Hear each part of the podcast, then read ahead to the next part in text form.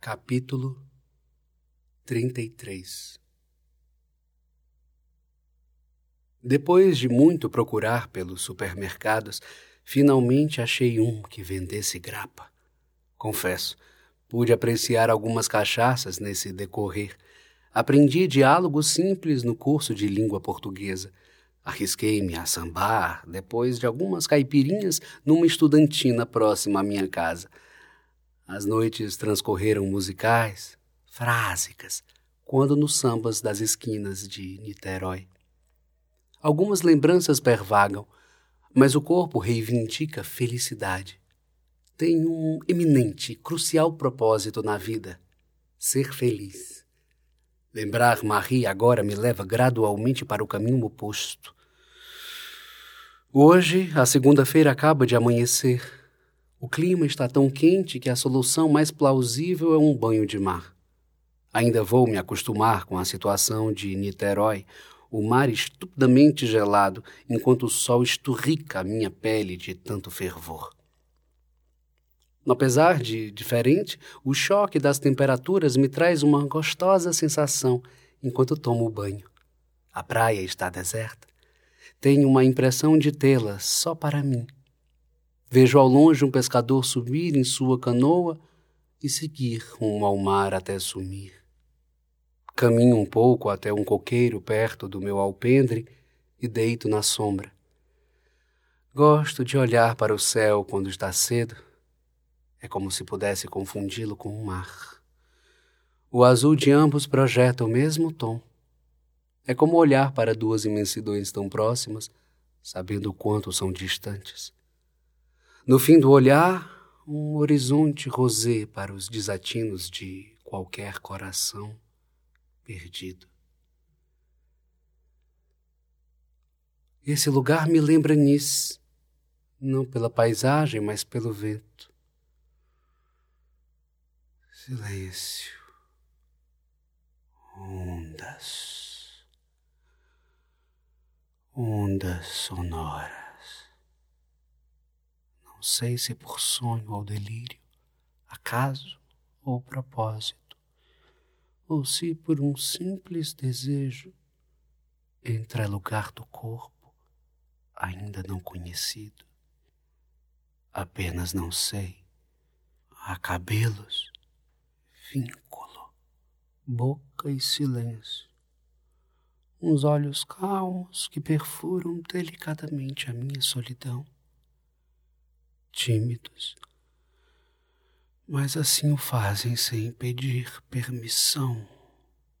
E eu deixo. A paisagem, uma cama de areia, rodeada por nuvens ainda clareiras. Dois ou três pingos de chuva molham o vidro dos meus olhos. Tudo cheira a aconchego, como quando nos afagamos em um abraço Nunca irei me esquecer de como gosto de estar aqui. E a realidade de minha mágoa a querer me trazer de volta a todo custo. Hesito o retorno, luto como posso para continuar isento de julgamentos, até abrir firmemente os olhos e saber da veracidade dos meus sentidos. Marie acaba de chegar com um longo esvoaçante vestido rosado e suas íris azuis Carrega uma mochila grande nas costas. Deita-se na areia, ao meu lado. Agora existe um encontro de três imensidões: céu, mar e os seus olhos. Nos curvamos, um de frente para o outro, fisicamente calados, mas psicologicamente travando diálogos incessantes. Eu não sei o que eu sinto. Seu olhar contorna todo o meu corpo até, por fim, encontrar e demorar-se em meus olhos. Apertei a campainha, ninguém respondeu, então decidi vir tomar um ar na areia para depois tentar novamente. Eu estava disposta a tentar quantas vezes fosse necessário até que você abrisse a porta. Nossos olhos ainda presos, um ao outro. Ela continua. Uma vez você me disse que os meus olhos lembravam o mar, quando recoberto pelas ondas. Desde então, me perguntei o que tinha de tão especial nos meus olhos para que os comparasse com algo imensurável. Achei que não se tratava dos meus olhos, tratava-se de você.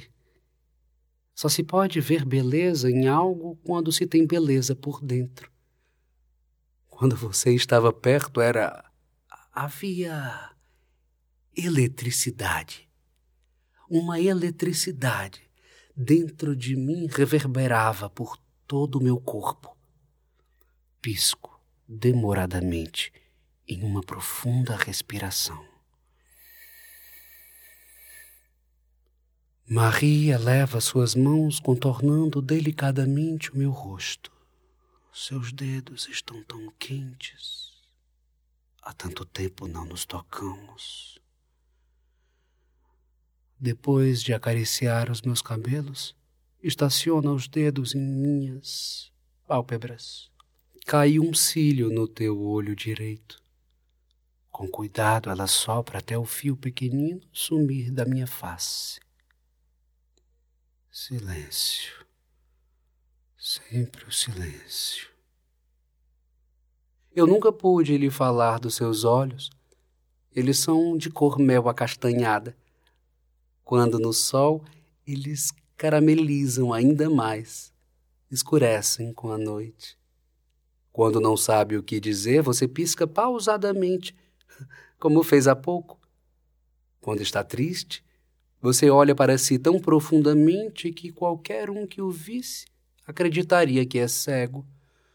Quando está feliz, eles exibem um brilho tímido. Agora eu não sei como estão seus olhos, eles não me revelam muita coisa. Com alguma sutileza toco em seu rosto. Passeio com os dedos por toda a sua face. Nos acariciamos até nossos corpos se encostarem. Minha boca percorre a sua com uma leveza bruta. Marie trouxe consigo todos os oxímoros que a rondam. Depois de muito tempo olhando-a, ouvindo-a, dou voz aos meus sentidos.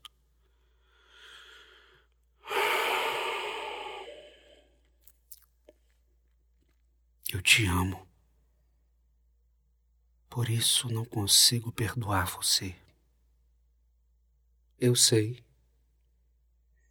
Nos beijamos feito dois animais, depois docemente, depois desesperadamente.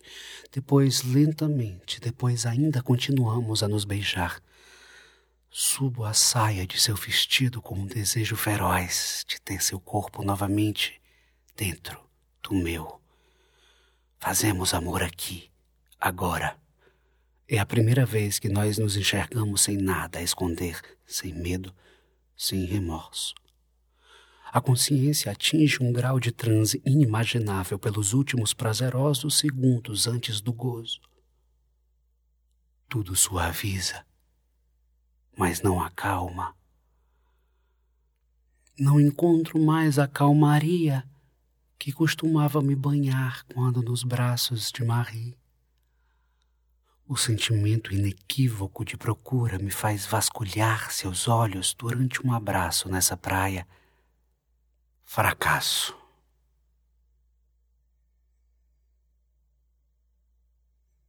Marie me abraça mais forte. Eu a aperto mais ainda para ter força de pronunciar as próximas palavras.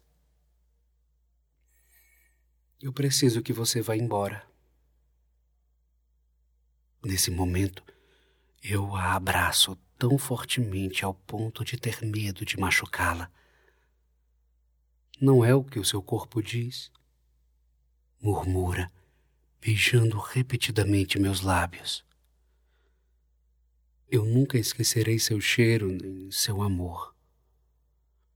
Lágrimas recaem sobre os nossos rostos, misturando-se, engolidas, ora por nossas palavras, ora por nossos beijos.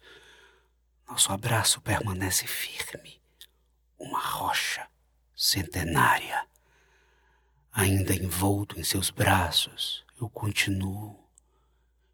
Eu preciso ser feliz, Marie. Não é o que todos buscamos? Sinto que só conseguirei fazer isso começando a cuidar de mim. Eu preciso ficar sozinho agora. Preciso cuidar de mim. Aos poucos ela afasta-se. Ela, a mulher, o amor, o escuro, até que nenhum pedaço de sua pele toque mais a minha. Eu a vejo, olhos fronteiros. Nem o mar é mais bonito que os seus olhos. Permaneço deitado, o corpo em concha. Nos fitamos por um longo tempo. Nossos olhos fizeram amor. Sentimos sede, sentimos sol. Ela se levanta, uma gota de suor respinga em meu queixo. No profundo suspiro, Marie se vai, silenciosamente, sem dizer adeus, sem lágrimas. Talvez retorne amanhã ou nunca mais. Talvez eu possa me arrepender e correr o mundo em sua procura. Nada é inabalável nessa vida. Talvez eu tenha feito uma estupidez mandando-a ir embora. Talvez tenha sido a minha única saída ou a inconsciente vontade de ter paz. Seja o que for, me trouxe mais leveza do que melancolia. Olho para o céu, grato por ter amado alguém. Ainda sinto uma dor, entretanto, agradeço ao universo por ter vivido um grande amor. Que sofrida deve ser a dor dos que não amam, dos que não têm por quem chamar em sonho ou em sorriso um acalanto, embora não correspondido. Que doloroso deve ser estar isento de um grande amor ou nunca ter tido o coração rasgado por um sentimento avassalador. Tristes são os lábios que nunca desejaram ardentemente outra boca. Miserável deve ser a vida de um corpo que nunca sentiu a febril e ardente vontade de estar perto, de estar dentro. Que lamentáveis devem ter sido os anos de alguém que passou uma vida inteira sem ter tido isso. Não importa o quanto tenhamos que renascer sobre os escombros dos nossos descomunais fracassos, a dor dos que não amam será sempre maior. Prefiro morrer de amor a ter de viver em terras rasas Apesar de tantas leituras, sempre fui um sujeito escaleno, desajeitado com a vida, ingênuo de intensidade. Depois de toda a ojeriza confessada por Marie, achei que fosse me tornar um neuropata. Estava enganado. Sempre achamos que estamos prontos para a vida, sempre pensamos estar completamente no controle. Em 29 anos é a primeira vez que eu não traço planos para o amanhã. Agora, finalmente, não estou pronto para viver. Talvez assim seja melhor. Contemplo o mar com um sorriso nunca dado antes. Inspiro, expiro, sorrio, novamente sentindo dores e alegrias, medos e coragens, planos e memórias, agonias e inundações, dúvidas e desejos pulsarem descontroladamente dentro de mim. Isso não é ruim. É apenas viver. Viver tudo, de todas as formas. Ser humano de carne, osso e sentimento. Parte de mim agora pertence à família dos descomedidos. Se nesses dias me enterrassem, certamente meu epitáfio me agradaria sorriu em mim, para mim. E sinto uma força crescer aqui dentro, como se quisesse atravessar o oceano a nados e conseguisse, como se pudesse a minha carne sonhar um sonho vivo, flamante. Em cada pedaço de pele, um impulso quase infinito que vez ou outra é descoberto. Sem dúvidas, Marie despertou em mim inúmeros desejos e sentimentos que eu nunca imaginaria possuir. Não posso simplesmente esquecer isso. Todo escritor, ao seu modo, tem vontade de transformar sua solidão em um livro, seus pensamentos mais íntimos, seus desejos mais feéricos. Levanto-me da areia e corro para casa. Busco rapidamente um borrão e retorno para o mesmo lugar. Prelúdio para os olhos. É aqui. É aqui onde tudo recomeça. Uma frase me vem à mente. Eu a escrevo. Os olhos, por si mesmos, serão sempre imparciais, voláteis.